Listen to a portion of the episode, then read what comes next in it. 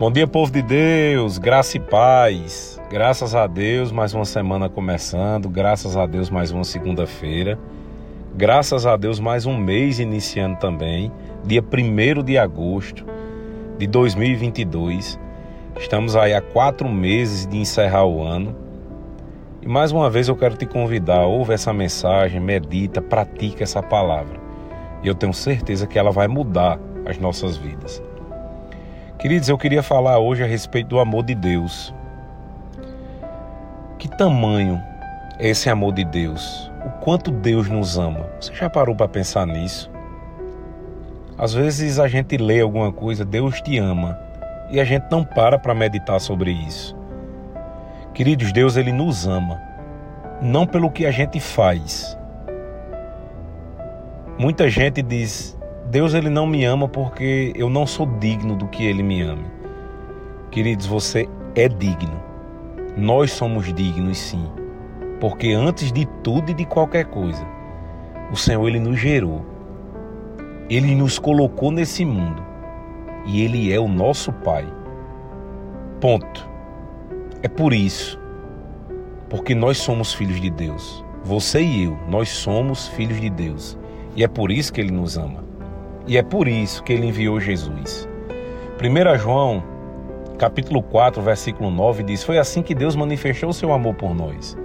Enviou seu filho unigênito ao mundo, para que pudéssemos viver por meio dele. Ponto, queridos. A palavra não diz que Deus nos amou porque nós fizemos por merecer. Não. Ele nos amou porque nós somos filhos dele. Nós somos criação de Deus. E é por isso que ele enviou Jesus, para que nós pudéssemos ser resgatados do pecado, para que hoje nós possamos nos aproximar de Deus sem peso e condenação. Porque tudo, toda a culpa que existia, Jesus levou naquela cruz. Levou por mim e levou por você. Versículo 10. Nisso consiste o amor, não em que nós tenhamos amado a Deus, mas em que ele nos amou e enviou seu filho como propiciação pelos nossos pecados. Veja bem, não que nós tenhamos amado a Deus. Queridos, Deus ele nos ama independente do que nós façamos.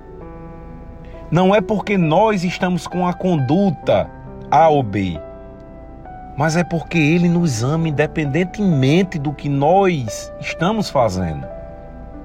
E eu queria te convidar hoje a meditar sobre isso. Medita nessa semana. Você não está só. Ah, mas eu estou tendo uma vida que eu acho que não está alegrando a Deus. Então muda. Muda isso. Mas tenha certeza, não é isso que vai fazer com que Deus te ame mais. Deus ele me ama, Deus ele te ama e ele quer ter comunhão conosco. Ele quer estar próximo de nós. E essa mudança nós temos que fazer para alegrar a Deus. Ele pode se alegrar mais conosco, mas amar mais ou menos não.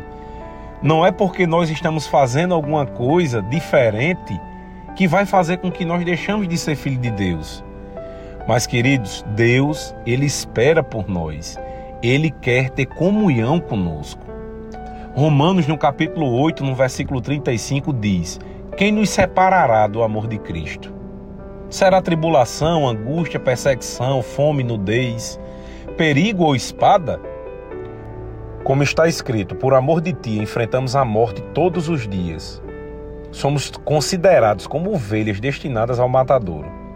Mas em todas estas coisas, somos mais que vencedores por meio daquele que nos amou Pois estou convencido que nem morte, vida, anjos, demônios, nem o presente nem o futuro, nem qualquer poder, nem altura, profundidade ou qualquer coisa na criação será capaz de nos separar do amor de Deus que está em Cristo nosso Senhor.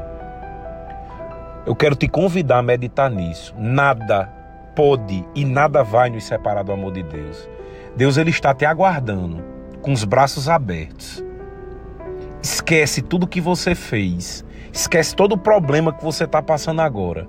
Busque ao Senhor e eu tenho certeza que Ele vai te responder. Porque Ele me ama e Ele te ama. E Ele está desejoso por ter comunhão conosco. Pai, eu quero te agradecer por essa palavra, Pai, que ela é viva, ela é real, ela é eficaz. Obrigado, Espírito Santo, por estar conosco. Obrigado pelo teu amor, Jesus, por nós. Eu declaro, Senhor, pessoas tendo um encontro de amor verdadeiro contigo essa semana, Senhor. E entendendo que tu és o nosso Pai. Eu repreendo todo o plano do inimigo que tenta tirar nossa paz e alegria. Em nome de Jesus eu declaro desfeito. Declaro graça, paz e favor multiplicado em uma semana abençoada para a honra e glória do Senhor. Em nome de Jesus. Amém. Tenham todos uma semana abençoada.